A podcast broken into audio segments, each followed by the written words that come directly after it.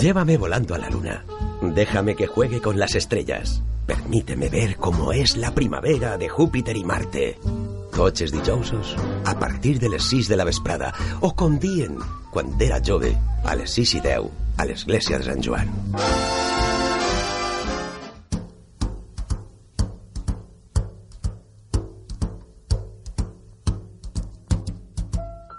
Fly me to the moon, let me play among the stars, and let me see what spring is like on a Jupiter and Mars. In other words, hold my hand. In other words, baby, kiss me. Fill my heart with song and let me sing forevermore. You are all I long for, all I worship and adore. In other words, please be true.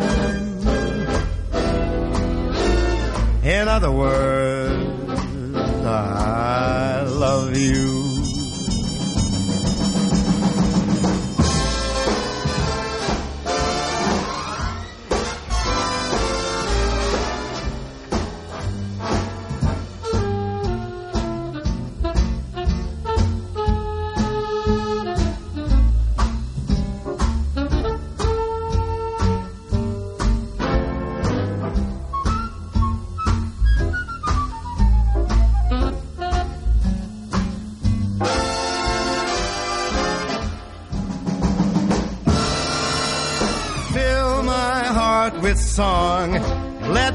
sing for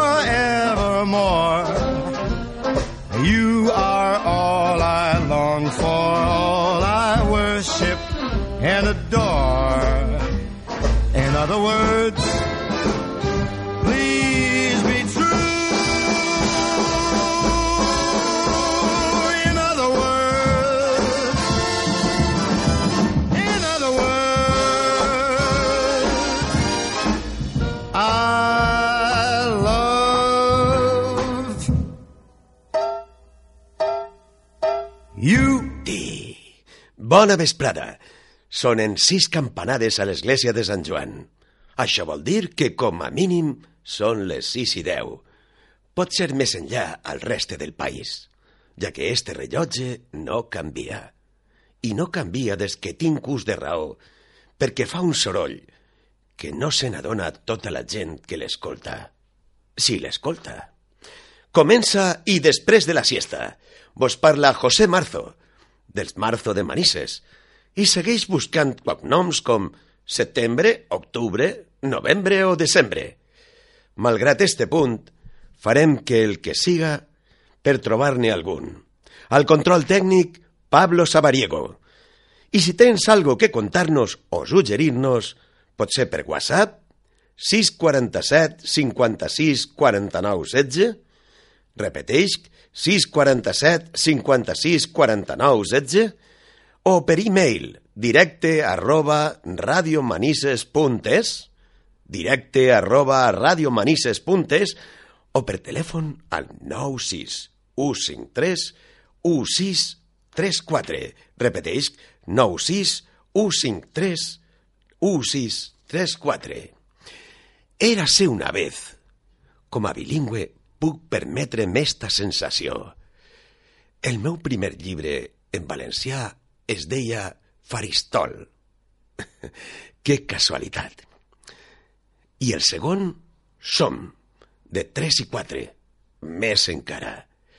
Tenint en compte que no era gens fàcil en els anys 70 estudiar en valencià, i com mon pare, que no em deixava parlar en la llengua dels valencians perquè, segons ell, era una humiliació per anar al cap casal, traduiré la següent per si, ha, i si hi ha capitalí que ens escolta.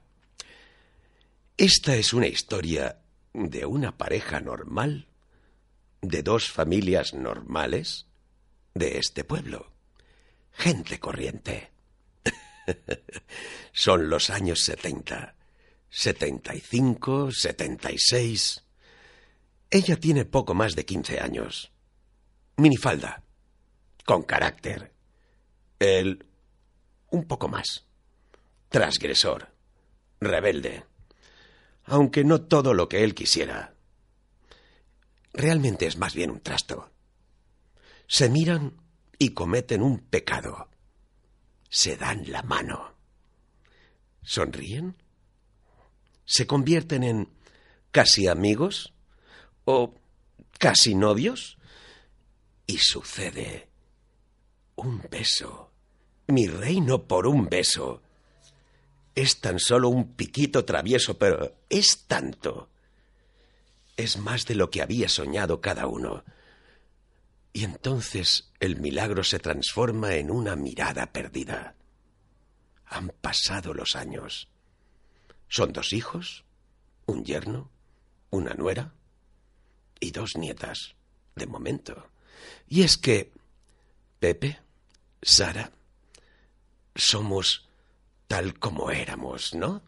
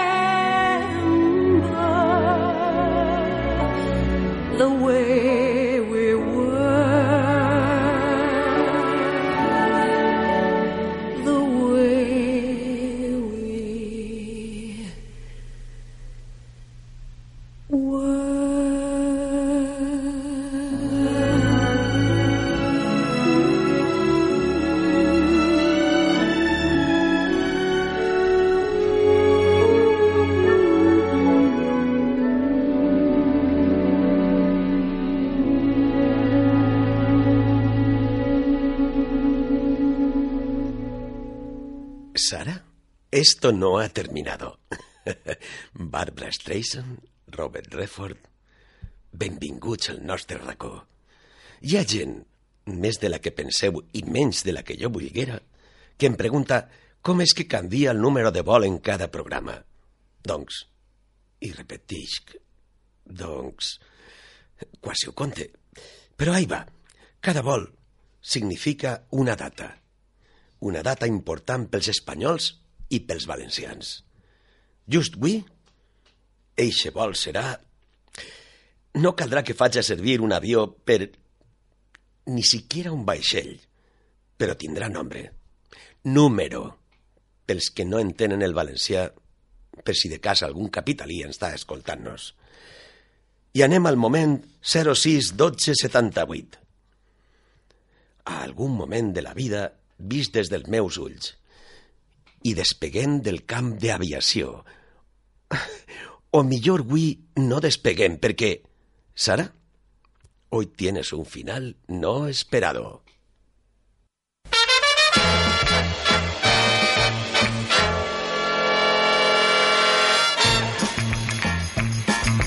Tengo miedo al avión, también eso quiero saber lo que debo hacer para cruzar el charco.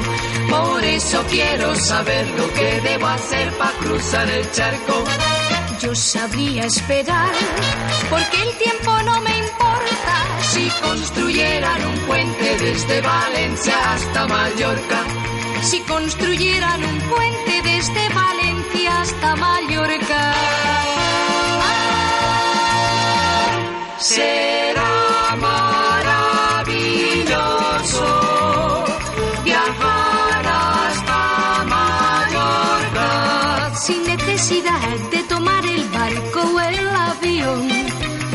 solo caminando en bicicleta o autostop. Será maravilloso viajar hasta Mallorca sin necesidad de tomar el barco o el avión, solo caminando en bicicleta o autostop.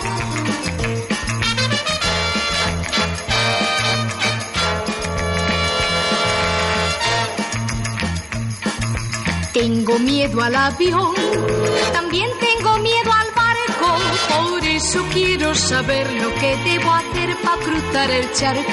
Por eso quiero saber lo que debo hacer para cruzar el charco. Yo sabría esperar, porque el tiempo no me importa. Si construyeran un puente desde Valencia hasta Mallorca, si construyeran.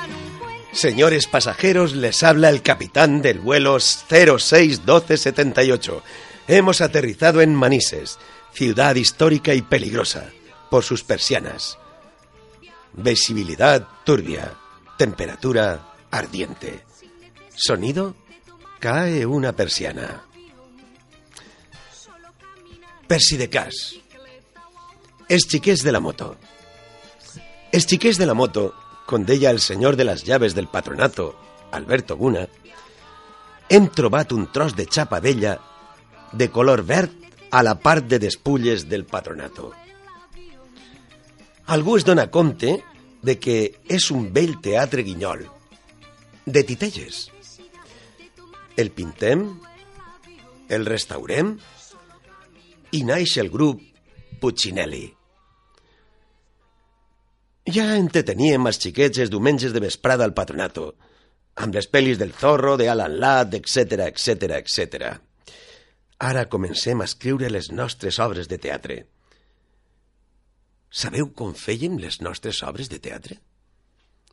Una casa vella, una taula, dos cadires, un matalàs d'estos vells de llana, damunt una manta i en un casset d'estos antidiluvià, suant la gota, la, però suant una animalada, començàvem a gravar.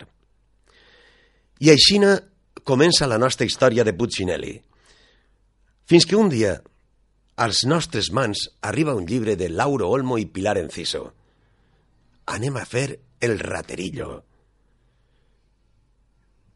I dintre el raterillo fiquem esta música.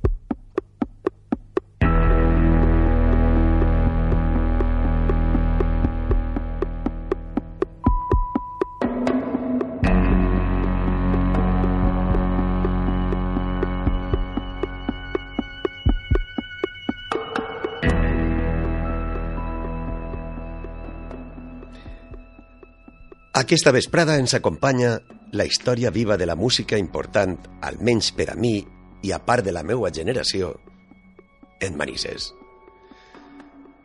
I abans de presentar-vos-lo, fiquem una cançó que ens ha demanat de principi.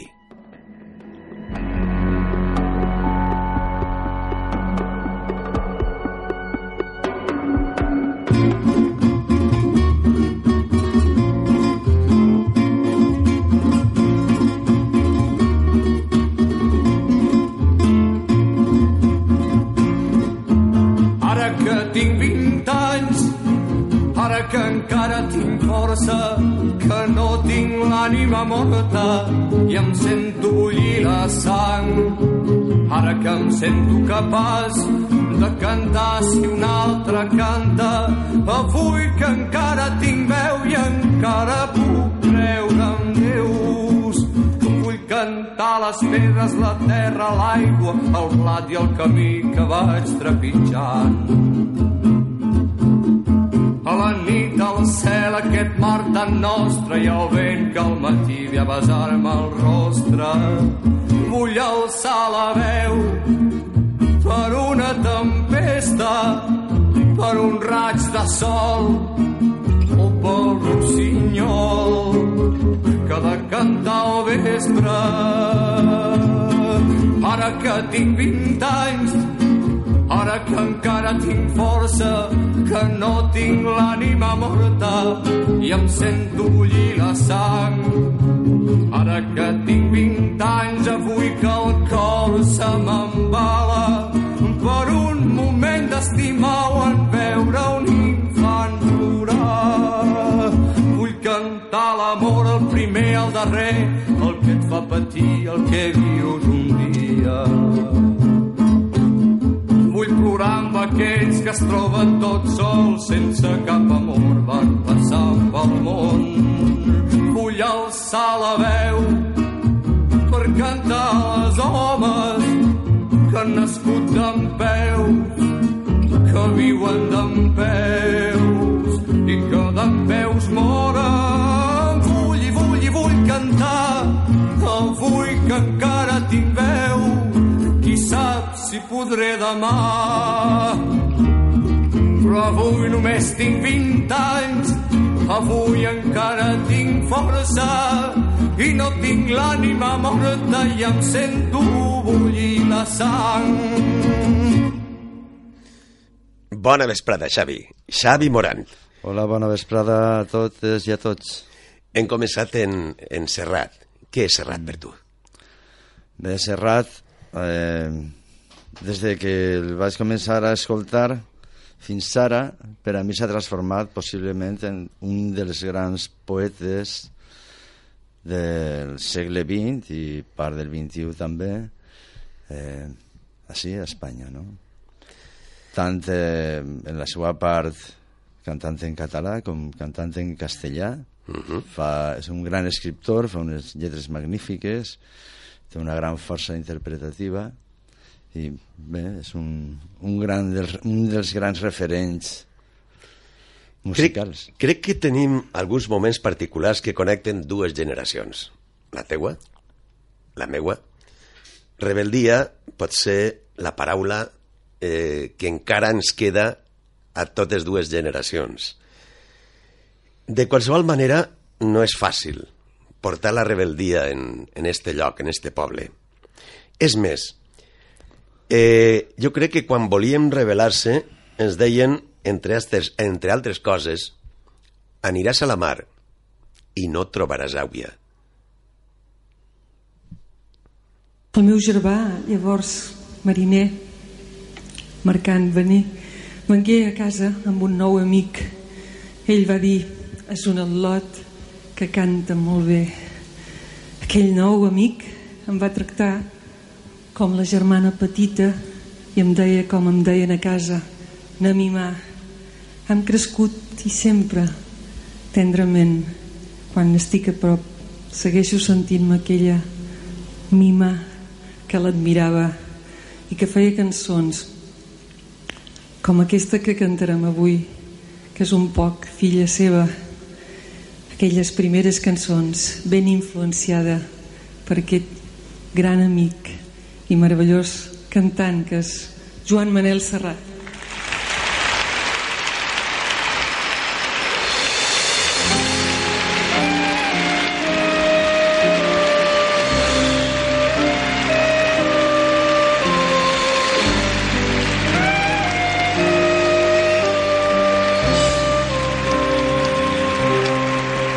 Si un dia vens a casa te mostraré el jardí. Un núvol que tinc al pati i la flor de gessamí no trobaràs la mar la mare fa temps que va fugir.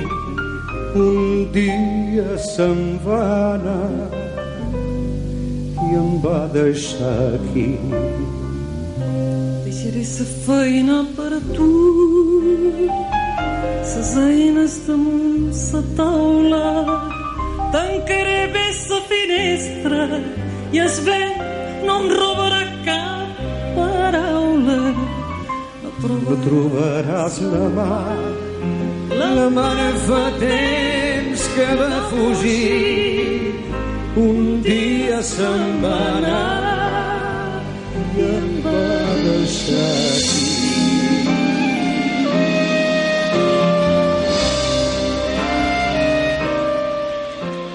I si ara et pregunto, Xavi, quan respires, quin aire surt del teu cor? Home, jo espero que continuï sent un poc l'aire rebel, no? De mantindre un poc la rebel·lia davant. Les, eh, malgrat que el temps, digues que no, et fa modificar moltes coses, per a ser rebel ha que ser un poc inconscient de vegades també, i ara potser en els anys te fas massa conscient, no? Però espero que siga un aire amable. Quants colors té la teua rebeldia? Jo penso que és policroma absolutament. No, no podria pintar-la d'un color solament. Si jo te demanara que em pintares com era el poble quan tu, quan tu eres jove, abans de, de esclatar en la rebeldia, Home, jo mm, Manises la recordaria en uns colors ocres, eh, amb el gris del fum, les dones vestides de negre, els homes normalment de gris, i, eh, i en certa... i Jo ho recordo en una lluminositat especial, sobretot a l'estiu, no sé, a les festes o a la primavera o a la Pasqua, Mm, i allà apareixia un altre Manises, no? Però sí, els carrers, ja que tenen en compte que no estaven asfaltats, eren de terra, per tant era un color de terra. Eh? Les parets, eh, moltes d'elles tampoc estaven... O se pintava i realment continua pintant-se en un color ocre. Gran part de, del centre històric està pintat en ocre i blanc, i després això, les grans fum, els grans fumerols que hi havien per tota la ciutat quan, quan estaven en marxa les mufles i la gent tenia que amagar la roba perquè si no deixia tot a fumar com naix Cuixa? Mm, Cuixa naix eh, un grup d'amics val? que coincidirem en, en, amb una, gen, una generació més major, estava Rafa Requena, estava la meva germana Cristina, estava Maria Dolores Palop, eh, Felip Serret, que ells començaren a muntar un grup de folk. I eh, agafaven cançons del repertori, perquè s'havia tret un disc que es dia eh, bueno, es muntar el grup de folk de Catalunya i se dedicaren a traduir al, al català cançons del, del folk o el neofolk americà. No? Uh -huh. Pete Seeger, Peter Paul and Mary, eh, Joan Baez, o, en fi, molta gent. Aleshores, eh, ells agafaren aquest repertori i, i el cantaven. Nosaltres eh, acudíem allà als assajos, la meva germana, com tocava un poc la guitarra, me va ensenyar a mi quatre acords. Eh, Rafa Sornosa i Rafa Paredes sabien un poc més, anaven uh -huh. un poc més avançats, i començarem a, a tocar. I decidirem, tindríem 17 anys o per ahir, penso uh -huh. que l'any 71 comencem, que és uh -huh. més, més, menys, de 15, menys de 17 anys, tindríem 15 o per ahir, i s'ajuntarem en ells i anàrem rodant, farem unes quantes actuacions amb ells, cantant aquestes cançons del, del folk americà, i després un dia mm, composarem tres o quatre cançons i ens, i ens deixaren interpretar-les dins dels, de l'actuació que feien. I hi ha una data, bueno, no, no recordo ara exactament la data, la tinc, eh? la tinc guardada i tinc una fotografia on Cuixa actua per primera vegada sí. com a tal en el patronat. Uh -huh. i tinc a més guardat per ahir crec que tinc el repertori inclús de, de les cançons que tocarem sí? i també actuaven a continuació el grup este de folk uh -huh. i ahir comença a cuixar no seria fàcil perquè en aquella època no era tan fàcil eh, muntar i ensajar i... a veure, eh, mira, mira primera teníem molts, ara n'hi ha molts referents, no? Eh, uh -huh. Tens internet o tens el que tingues, però en aquella època tenien molts pocs ref referents perquè musicalment mm, arribava poc de música eh, sí. en valencià hi havia poquíssim el que arribava sí. música en català o Raimon i tal, o Serrat i tal però jo m'he criat en el soul i m'he criat en, el, en el rock vull dir, jo venia d'una altra història no? De creixement i tampoc teníem, inclús no hi havia professors de valencià. Ja. Jo estudiava eh, el valencià, l'estudiava a base de cançons i en el diccionari Espasacalpe, que tenia la sort de tindre a casa, sí. O en un diccionari etimològic que tenia i anava buscant les traduccions de les paraules. O sigui, era complicat. I, I recordo que una de les primeres cançons que fèrem era un poema d'un poeta de la Renaixença valenciana, uh -huh. val? i bueno, verem, ai, pues no, està bé lo de podem fer cançons en valencià i començarem a escriure. Ara te vaig a llegir una cosa i tu vull que me mires i me digues jo anava amb tu i de sobte el sol va trencar el trespol de fulles apretades un cos de claretat vora el riu va caure batejant com un ocell viu Bueno, és bategant, eh? De, bategant. De, de batre les ales. Sí, Jo anava amb tu és una de les cançons que, que jo més m'he estimat. Mm, de fet, eh, en el darrer disc torna a aparèixer actualitzada, però jo sempre, de fet, en els dos discos que, que he fet físics, que és Posidonia i Revolutum, en els dos hi ha cançons de Cuixa, moltes inèdites, i alguna revisitada. Esta és no? teua? I reactualitzada, sí. Esta és teua? Sí, aquesta és meua, ja la vaig escriure en 17 anys. Et pareix que l'escoltem? Sí. de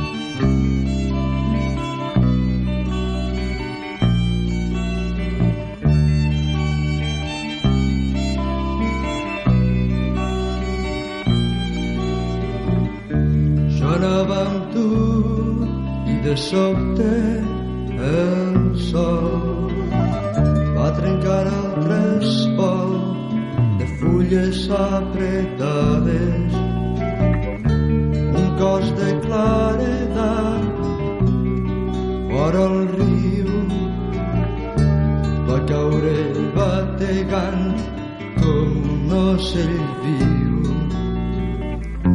la teua rialla era com un fil. En una pica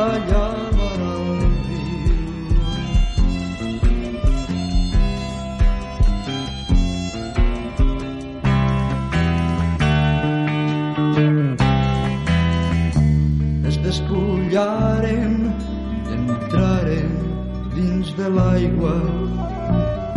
Tu et cabussaves i tornaves a eixir lluent com un gran peix i era com si l'aigua es tornés líquida amb el teu contacte. Jo restava a la vora tombat en el fang. Somreint a l'agradable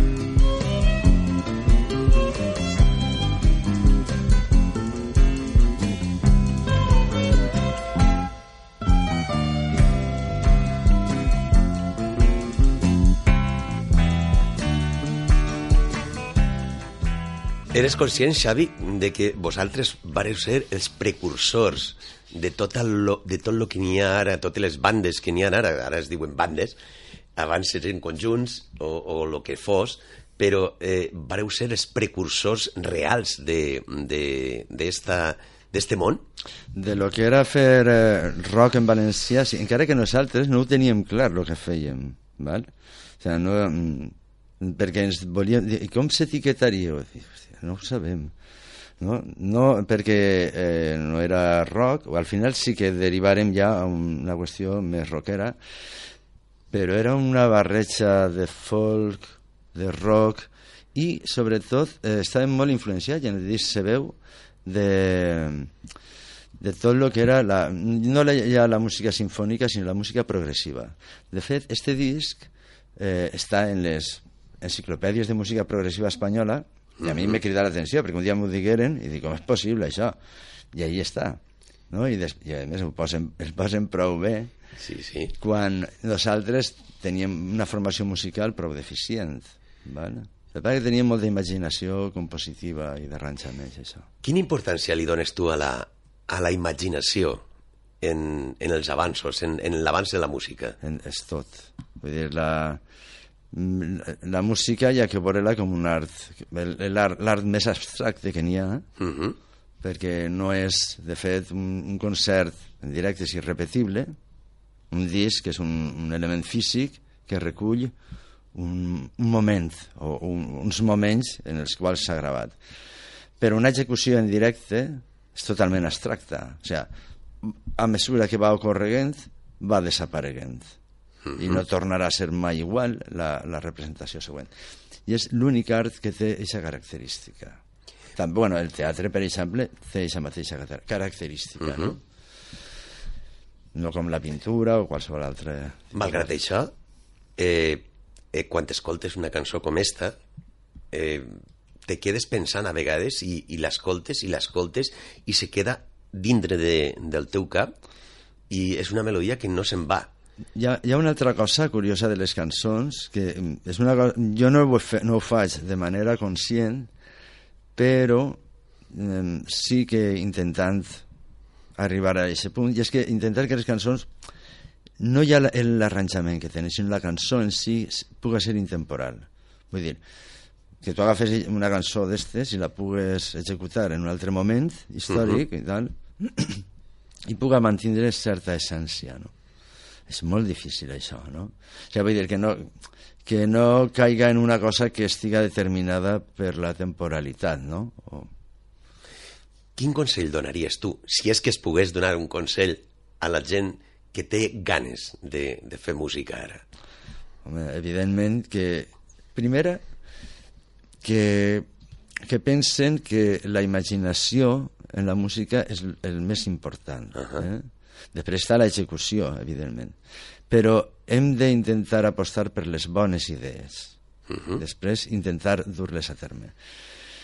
I jo recordo quan donava sí, classes en el taller de rock i, i els ensenyava a composar cançons i me diuen, mira, tinc això però no sé, dic, segur que val. D'ahir segur que podem traure alguna cosa, no? O sigui, de qualsevol xicotet detall pots anar eh, evolucionant cap a alguna cosa important i bona. Com se difumina Cuixa? Mm, Cuixa mm, se difumina als, eh, als anys, a finals dels 70, canviar, és que canviaren diverses vegades de formació, encara que érem mm, sempre els mateixos, però anàvem canviant, no? Quan es fa la formació que grava el disc, per diverses raons, un d'ells és eh, Quique Morales, que és el baixista, munta l'estudi Pertegàs, uh -huh. ara està de tècnic de so en, amb el Carlos Goñi, per exemple, uh -huh. i i bé, ell estava muntant estudis per Tegàs, eh, nosaltres estàvem un poc així de caiguts en la història, perquè, clar, pensaves a lo millor que, que treure un disc podia tindre una repercussió, no la tenia tant com pensàvem, i això que se va, va decaient. Aleshores, re, retornarem a, a reunir-se en, en un membre anterior, que era Josep Vicent Guardiola, uh -huh. d'en Joan Santolària, Rafa sí. Paredes, Josep Vicent Guardiola i jo, en forma de quartet no gravàrem cap disc, fèiem moltes gravacions d'assajos i de coses d'aquestes, i allà fèiem una cosa més, ro més rock. Allà uh -huh. entrarem a fer un, una història més rockera, menys... Eh, no tenia flautes, no tenia aquest tipus d'instrumentació. Uh -huh. I estigué divertit, i acabarem en els anys 80, decidirem ja tancar. Doncs pues mira, com sé que ara tens un compromís en no res, eh, te pareix que acabem d'una manera divertida? Sí, home. I anem a acabar en la última cançó del disco Mongo, Sí. i és una cançó, una cançó tradicional. sí. No, és una cançó... Bueno, serà tradicional, però sobretot és una cançó que és- nosaltres la cantàvem en els Júnior. Però és que era una versió molt especial. Sí, però és que és una cosa molt curiosa. A veure, el disc de Cuixa té una barreja estranya de, de, de política, de cançons infantils i de coses un poc absurdes, no? Ahà. Era, era un, Sí, sí. un calaix un poc desastrós. I resulta que la cançó dels Cavallers funcionava molt bé en directe, Sí. però era una cançó que havíem après nosaltres al, al moviment. Efectivament, Junior. efectivament. Vale? Igual que el Sereno i la Serena era la que cantàvem en estiu. quan Abans de, que va, abans de que desapareguera. Ja, ja. I, I aleshores, mm, igual que està tot ple de, de, de tocs de dolçaina traduïts al rock, que jo havia escoltat a Joan Blasco quan venia a tocar a la porta de l'església durant la fes les festes, Sí. venia un tabal, una dolçaina, que era ell, que era el major, el, el dolçainer Sí, sí. major del regne, i el senyor aquell que tocava estupendament, i a mi se me quedaren eixes això, i a partir d'ahí traduïem. O sigui, que està ple d'aquest tipus de... O sigui, té molt... Ese disc jo penso que té molt de manisses, o sigui, absolutament. És que això és molta part de la nostra, de la nostra història. Eh? Perquè són coses que, que, que havíem escoltat, que havíem vist, que... pues anem a acabar en eixa, en eixa moment la nostra entrevista en, el cavall, en els Cavallers. Molt bé. Te pareix bé? Sí, sí. Xavi Moran, moltíssimes gràcies per estar amb nosaltres. Moltes gràcies a tu. I acabem. Nosaltres som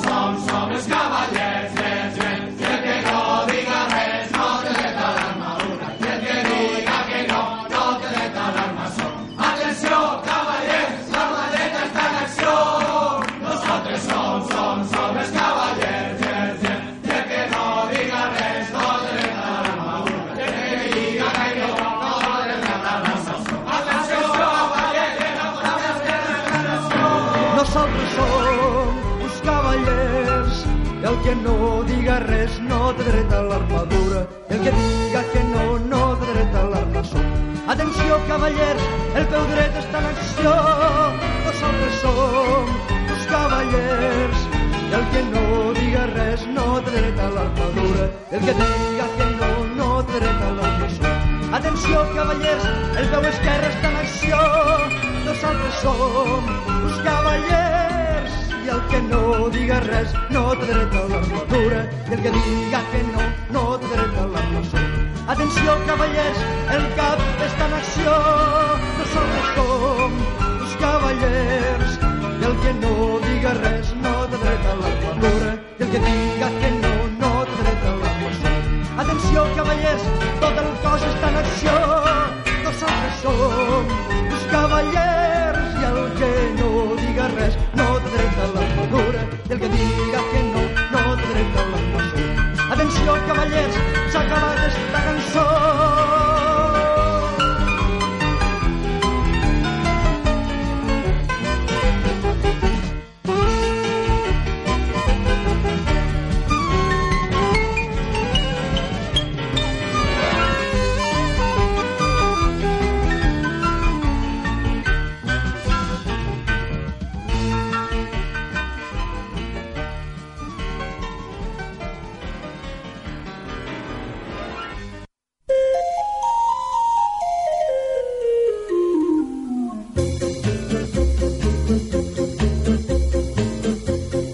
ara, en un moment, vos vaig a contar una història que he escrit i que es podrà comprovar este diumenge que ve en l'auditori de, de, l'auditori de la Unió Musical de Benaguasil. És una història increïble de fades, de donyets i de fantasia.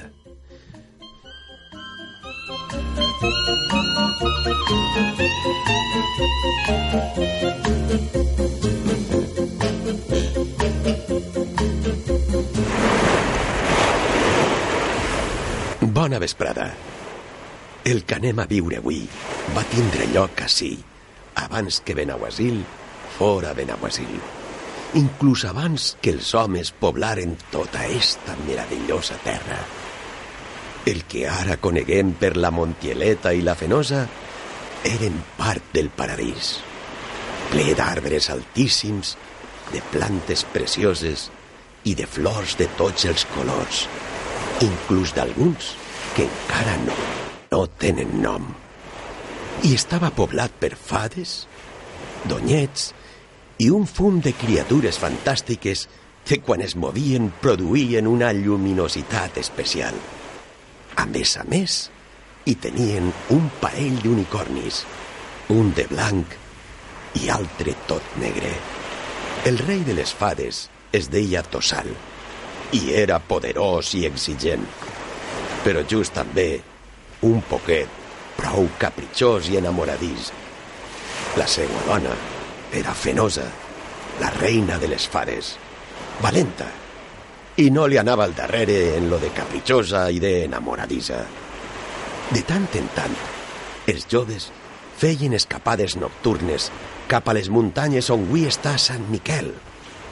Per això Sant Miquel fou construït mirant la Montieleta. Inclús hi arribaven fins les muntanyes de la Espada, que avui coneguem per la serrelada de l'Espada. En tornar, ho feien tan de pressa que deixaven una estela creuant el cel de la nit. I així naixqueren les primeres estreles fugaces. Una de les regles principals del món de les fades era que no podien entrar en contacte amb els homes i tampoc fer-los mal. Tot aquest paradís es ficà en risc quan els homes varen descobrir la vall bona i començaren a fer incursions, sobretot a la Fenosa, i talaren arbres per fer les seues cases. I cada volta s'apropaven més als nostres pobladors. Aleshores, els reis Tossal i Fenosa decidiren protegir la Montieleta i amb un encantament feren desaparèixer els arbres i ells i els seus sèquits es transformaren en les plantes que avui podem veure a la Montieleta. Les paleres, les grans piteres protectores, els aloes i les flors de colors menudes i molt boniques. Sols feren una excepció. Dues vegades a l'any a la última lluna de tardor i a la segona d'estiu tornarien a la vida i els homes quedarien dormits. Ara els demane que per uns instants tanquen els ulls. Per favor, tanquen els ulls. És la nit de la última lluna de tardor i està a punt d'entrar l'hivern. Una llum es veu aparèixer i desaparèixer entre la fullaraca. La brisa fa murmurar els fulls dels arbres i les branquetes juguen amb la lluna que es mostra amb tota la seva esplendor. Els estornells vigilen amagats dins d'ells i els mussols acompanyen amb els seus parlaments. Fenosa està molesta perquè la seva fara de confiança no hi ha passat la nit al castell. Tossal, molt enfadat, perquè Joan, el seu braç dret, tampoc. I ara ve l'embolic. Ja poden obrir els ulls. I arribat este moment, trencant l'essència del programa, avui no acabarem en els Monty Python. Avui acabarem amb la música d'uns bons amics que lluiten des de fa 25 anys per fer país. Doncs Fabrici, Didac i el reste de la gent de Tres Fanvall, bons amics, comencem el principi del final del final d'este programa. Fabrici, per la teua iaia i els teus orígens me eh, mediterranis italians, va per tu.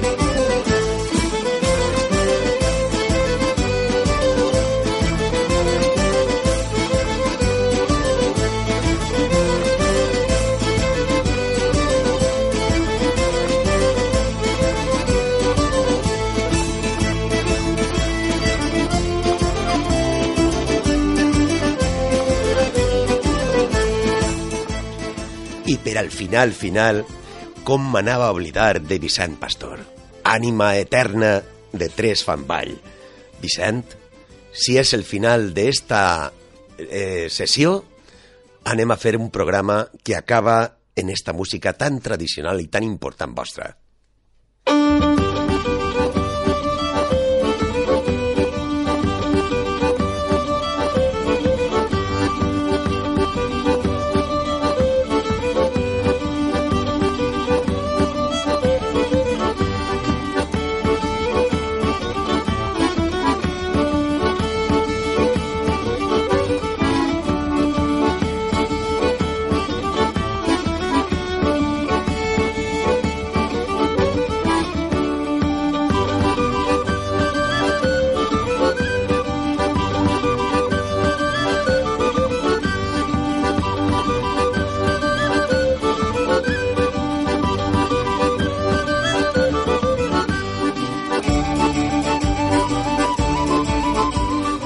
I així acaba avui i després de la siesta. Al control tècnic, Pablo Sabariego. I un servidor de vostès, de vosaltres, José Marzo. Fins la setmana que ve.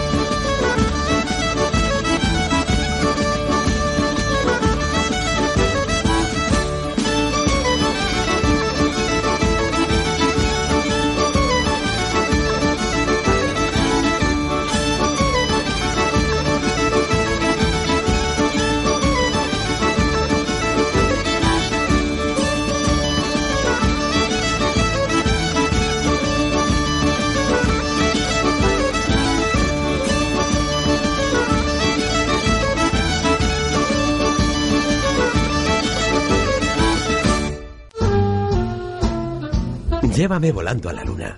Déjame que juegue con las estrellas. Permíteme ver cómo es la primavera de Júpiter i Marte. Tots dijousos, a partir de les 6 de la vesprada, o com dient, quan era jove, a les 6 i 10, a l'església de Sant Joan.